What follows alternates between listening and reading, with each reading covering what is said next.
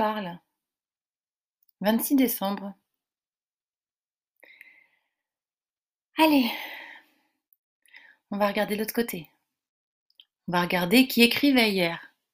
La petite Chloé blessée, celle qui se sent extrêmement seule,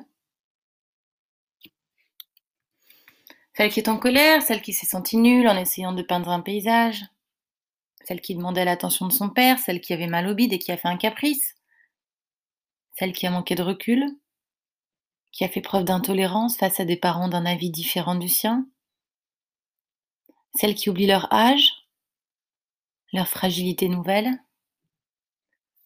celle qui cherche encore à se faire aimer, à faire valoir sa voix au prix d'une dispute, d'une dualité, au lieu de laisser couler. J'ai eu tout faux. Et dans le même temps, je ne l'aurais pas su autrement.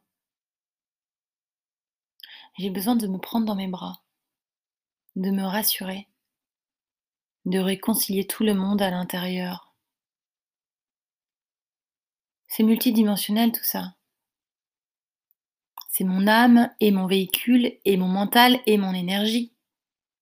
Et tous, on les nourrit de rêves plus grands que nous, de nourriture saine, de sommeil, de projets, de discipline et de gratitude. Ce n'est pas un choix à faire entre tous. Ce serait plutôt d'inviter tout le monde à la petite fête.